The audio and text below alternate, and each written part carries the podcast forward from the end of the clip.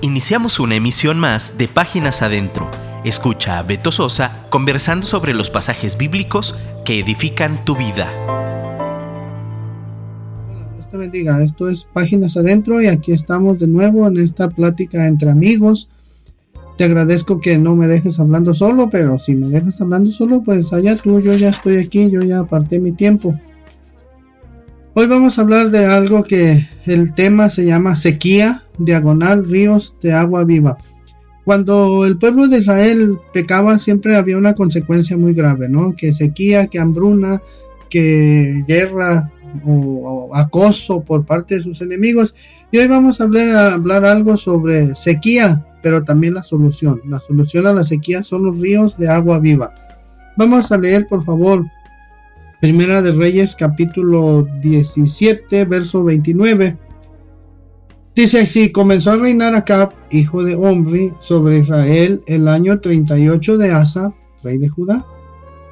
Y reinó Acab, hijo de Omri, sobre Israel en Samaria 22 años. Y Acab, hijo de Omri, hizo lo malo ante los ojos de Jehová, más que todos los que reinaron antes de él. Fíjate, su papá Omri eh, unos versos antes dice que fue el hombre más malvado, pero Acab lo superó. Porque le fue ligera cosa andar en los pecados de Jeroboam, hijo de Nabat, y tomó por mujer a Jezabel, hija de Ed Baal, rey de los Sidonios, y fue y sirvió a Baal y lo adoró. E hizo altar a Baal en el templo de Baal que él edificó en Samaria, además de hacer un altar edificó un templo para Baal. Hizo también acá una imagen de acera, haciendo así acá más que todos los reyes de Israel que reinaron antes de él para provocar la ira de Jehová Dios de Israel. Y dice allí, bueno, hay otra parte donde dice que, en Crónicas dice que acá fue el rey más malvado que hubo pero dice que porque su esposa o su mujer lo incitaba. Qué tremendo que a veces seamos orillados o seamos mm, influenciados tan grandemente por la esposa que hagamos lo malo. Bueno, nosotros no, que alguien haga lo malo ante los ojos de Dios influenciado por su esposa. Y resulta que, pues Dios, cansado de que lo hicieran a un lado, Dios cansado de que el culto se lo dedicaran a Baal cuando Baal no hizo nada por ellos, cuando Baal no había, no los sacó de la esclavitud de Egipto, Baal realmente no había hecho nada por ellos. Y el culto a Baal decía que Baal era el, el dios de la lluvia, que era el dios de la fertilidad, que Dios era el dios de la abundancia. Y entonces Dios, en su infinita misericordia, dice, vamos a ver si es cierto que Baal es muy muy poderoso. Y entonces aparece aquí a escena un hombre que se llamaba Elías. Y mira, eh, te voy a explicar algo rápidamente. El ministerio de Elías tuvo lugar en el reinado de Acab y de Ocosías. Ocosías fue hijo de Acab. Entre los años 874 y 852 a.C. El nombre de Elías significa Jehová es Dios. Y el Baal, el papá de Jezabel, era un rey sidonio de la tierra de Canaán. Eh, dice en Santiago 5:17 que esta sequía duró tres años y seis meses. Bueno, vamos a entrar aquí directamente a esto. Eh, capítulo 17, Elías predice la sequía. Dice que en el capítulo 17, verso 1 de Primera de Reyes, dice, entonces Elías Tisbita, era de una ciudad que se llamaba Tisbe, que era de los moradores de Galaad, dijo acá, vive Jehová Dios de Israel en cuya presencia estoy, que no habrá lluvia ni rocío en estos años, sino por mi palabra. ¿Te imaginas la escena, no? Un rey con toda su suntuosidad, un rey con toda su esplendor, con, con todas sus ropas reales, sentado en el trono real, con todas sus eh, guardaespaldas, con sus secretarias, sus asistentes, con toda su pompa ahí en el, en el palacio, ¿no?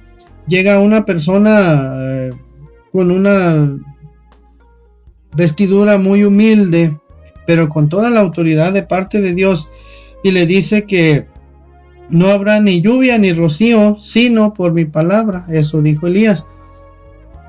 ¿Y qué es una sequía? Pues lógicamente una sequía es la falta de agua, ¿no? No va a haber lluvia, no va a haber rocío. ¿Y esto qué significa? Bueno, esto significa crisis, porque si no hay lluvia, pues no iba a haber maíz, no iba a haber frutos, no iba a haber comida para las el ganado, no iba a haber agua para lavar los carros, no iba a haber agua para hacer paletas, no había haber agua para todo lo que se requiere el agua. Entonces, si no hay leche, digo, si no hay pasto para que coma el ganado, pues no va a haber leche. Si no hay leche, no iba a haber ni queso, ni requesón, ni crema, ni jocoque, ni yogur. No iba a haber, si iba a haber sequía, no iba a haber frutos. Si no iba a haber frutos, no iba a haber melón, ni sandía, ni, ni manzanas, ni ninguna fruta entonces no iba a haber con qué hacer biónicos, no iba a haber con qué hacer quesadillas, no iba a haber la, situación económica, las finanzas se iban a venir abajo. ¿Esto qué significa? Crisis, crisis. En una crisis, pues este, dicen algunos que la crisis es una oportunidad para la creatividad, pero no venimos a hablar de creatividad, aquí venimos a hablar de, de la solución para una sequía. Entonces, eh, va y se presenta al rey, le, dice que va a haber una sequía, que viene una grande crisis. Y para esto Dios, como es, eh, todo lo prevé y lo tiene todo matemáticamente calculado, le dice, a, vino a, Elías, vino a él palabra de Jehová diciendo, apártate de aquí y vuélvete al oriente y escóndete en el arroyo de Kerit que está frente al Jordán beberás del arroyo y yo he mandado a los cuervos que te den allí de comer. Y él fue e hizo conforme a la palabra de Jehová, pues se fue y vivió junto al arroyo de Kerit, que está frente al Jordán. Y los cuervos le traían pan y carne por la mañana y pan y carne por la tarde y bebían del arroyo. Bebía del arroyo. Pasados algunos días se secó el arroyo porque no había llovido sobre la tierra. Kerit, mira, para que vayas tomándole aquí sentido. Kerit significa lugar de refinación o refinación o taller de refinación. Cuando el oro, eh, ya ves, el oro lo extraen, lo, funden, lo, lo purifican bueno, hay, oro puro, pero hay oro refinado, ¿no? Entonces aquí eh, Elías era un profeta de Dios, pero necesitaba como una maestría, ¿no? Un doctorado. Y Dios lo mandó a Kerit para ser refinado. Entonces eh, los cuervos venían y le alimentaban. Y yo tengo una teoría aquí que espero que sea interesante, de que el pan y la carne que le traían no era eh, carne cruda, no era un pan duro. Yo creo que Dios en su infinita misericordia tenía por ahí alguna gente que cocinaba y, lo ponía en unas, eh, no sé, en unas cacerolas o en unas charolas a la mano para que los cuervos lo tomaran y se lo llevaran a Elías. Yo me imagino que, que era carne asada, algunas veces eh, frita, algunas veces cocinada, ¿no? Dios es tan misericordioso que seguramente le traía ahí platillos especiales. Por la mañana y pan y, la y carne por la tarde y bebía del arroyo, ¿eh? comida orgánica provista por Dios. Pero luego se seca el río porque no había llovido y Elías es enviado a Sarepta. Sarepta es una ciudad precisamente de los sidonios de la tierra donde vivía el papá de Jezabel. Por lo tanto, era una tierra enemiga, era una tierra o la tierra de los enemigos. Y allí Dios mandó a Elías, precisamente al lugar enemigo. Capítulo 17, verso 8 dice, vino luego a él palabra de Jehová diciendo, levántate, vete a Zarepta de Sidón y mora allí. He aquí yo he dado orden allí a una mujer viuda que te sustente. Entonces él, se levantó y se fue a Zarepta. Y cuando llegó a la puerta de la ciudad, he aquí una mujer viuda que estaba allí recogiendo leña, y él la llamó y le dijo, te ruego que me traigas un poco de agua en un vaso para que beba. Imagínate, sequía y él pide agua. Y yendo ella para traerla, él la volvió a llamar y le dijo, te ruego que me traigas también un bocado de pan en tu mano. Y ella respondió, vive Jehová tu Dios, fíjate, le dice, tu Dios, que no tengo pan cocido, solamente un puñado de harina tengo en la tinaja y un poco de aceite en una vasija. Y ahora recogía dos leños para entrar y prepararlo para mí y para mi hijo, para que lo comamos y nos dejemos morir. ¿Ves? Eh, ella no conocía al Señor Jehová, ella no sabía quién era el Dios de Israel. Elías le dijo, no tengas temor, ve, haz como has dicho, pero hazme a mí primero de ello una pequeña torta cocida debajo de la ceniza y tráemela, y después harás para ti y para tu hijo. Pedirle a una persona que no conocía a Dios una que tuviera o que diera un paso de fe, sin embargo la mujer lo hizo. Porque Jehová Dios de Israel ha dicho así. Fíjate lo que le dice Jehová Dios de Israel. La harina de la tinaja no escaseará, ni el aceite de la vasija disminuirá, hasta el día en que Jehová haga llover sobre la tierra. Entonces ella fue e hizo como le dijo Elías y comió él y ella y su casa muchos días. Fíjate, ¿eh? tres años y medio duró la, harina y el aceite. Y la harina de la tinaja no escaseó ni el aceite de la vasija menguó conforme a la palabra que Jehová, había dicho por Elías. Entonces Elías era un gran profeta de Dios, era un enviado, un mensajero de Dios la señora ya estaba destinada o decidida a morir. Había, andaba en el valle de sombra de muerte, pero Dios viene y, la rescata. El profeta eh, es un enviado de Dios, ya lo dijimos. Eh, en estos tiempos que vivimos tenemos la palabra del Señor. El Señor Jesucristo es mucho más que un profeta, mucho más que, que cualquiera de los mensajeros de Dios, Él es Dios, el Dios encarnado.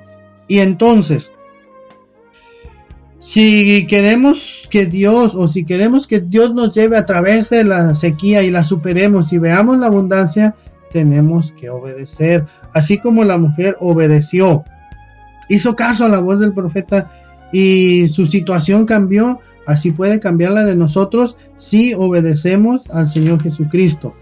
Dice el Señor Jesucristo, si me amáis, guardad mis mandamientos. Luego, entramos al capítulo 18 de Primera de Reyes. Pasados muchos días, vino palabra de Jehová a Elías en el tercer año, diciendo, Ve, muéstrate acá, y yo haré llover sobre la faz de la tierra.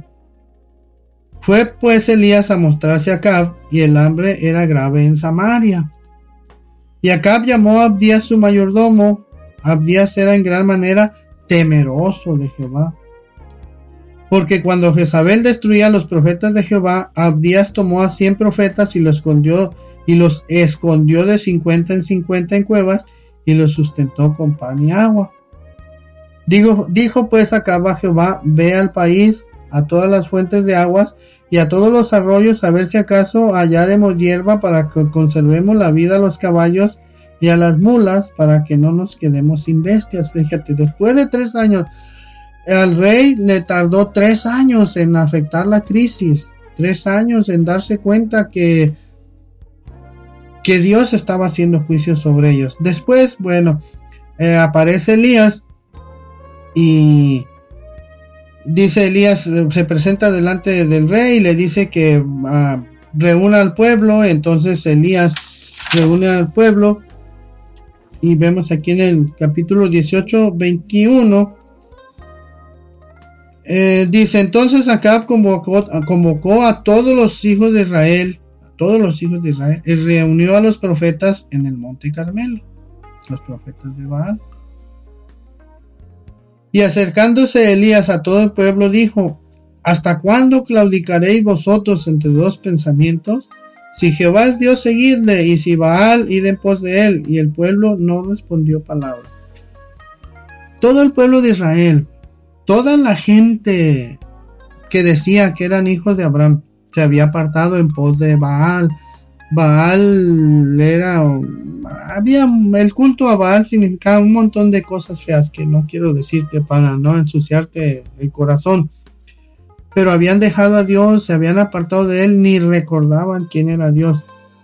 Y fíjate, aquí eh, Elías les está hablando al pueblo y les está diciendo, ¿hasta cuándo claudicaréis vosotros entre dos pensamientos? Y resulta que la palabra que usa aquí para decir hasta cuándo claudicaréis, esa palabra claudicar eh, en el hebreo significa danzar en un pie o saltar en un pie entre dos ramas. Eso traducido al mexicano es como como jugando, como diciendo, saltas en un pie hacia tu derecha y dices, hoy voy a la iglesia. Saltas a la izquierda y dices, hoy voy a billar.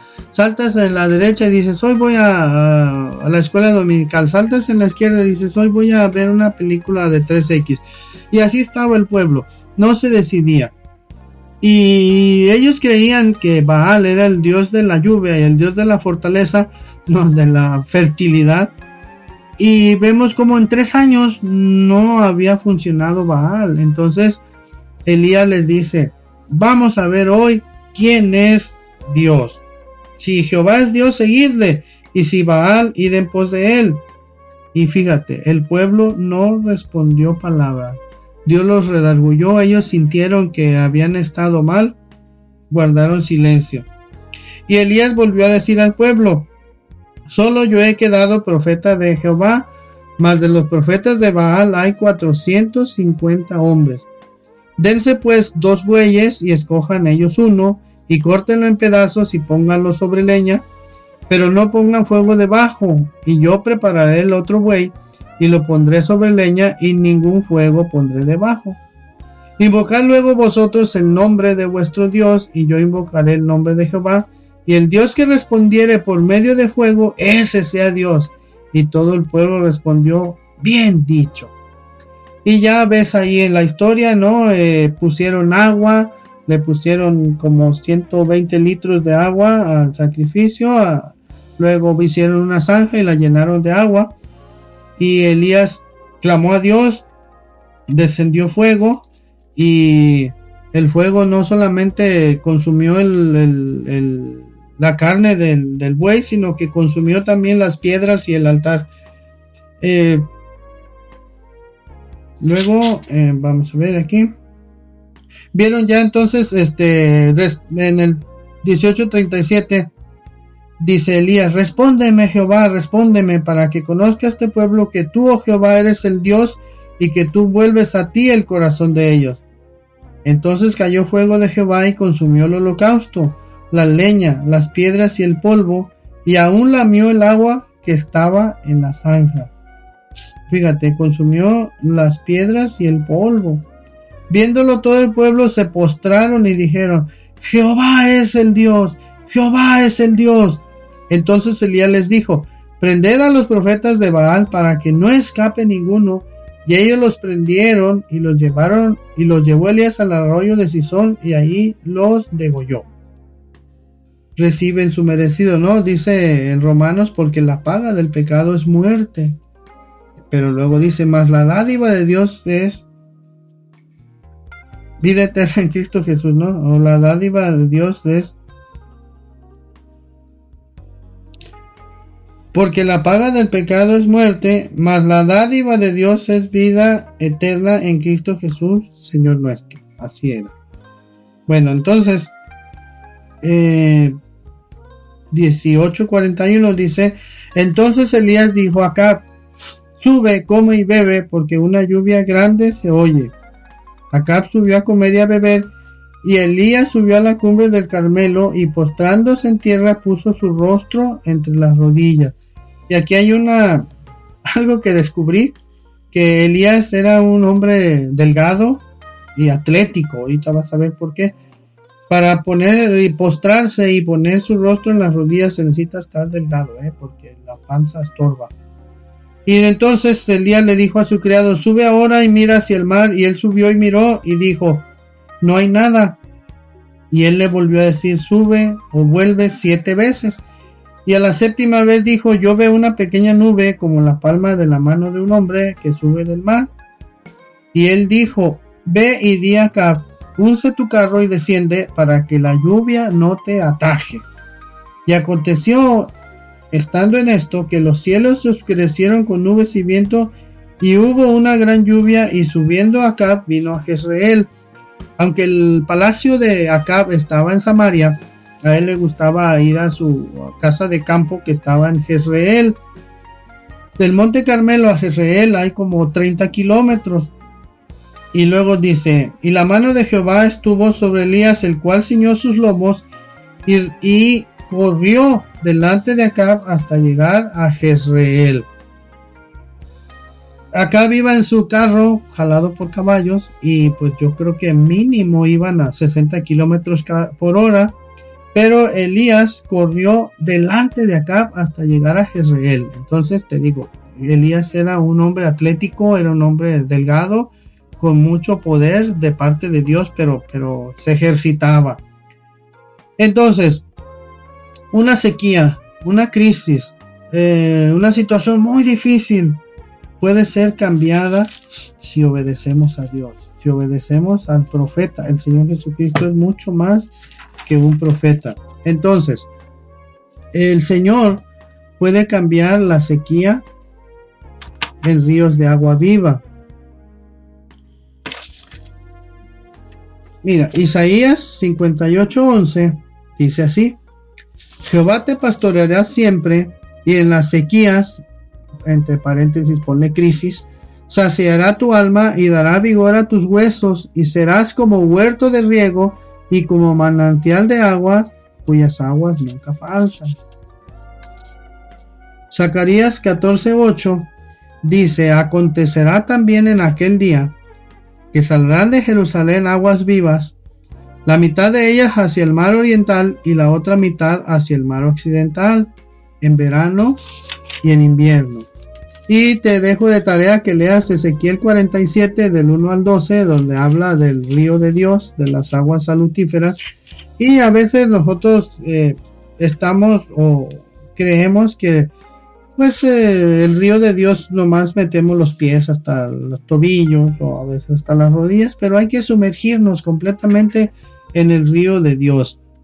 En Juan, Evangelio de Juan 7:37, el Señor Jesucristo dice que si alguno tiene sed, venga él y beba.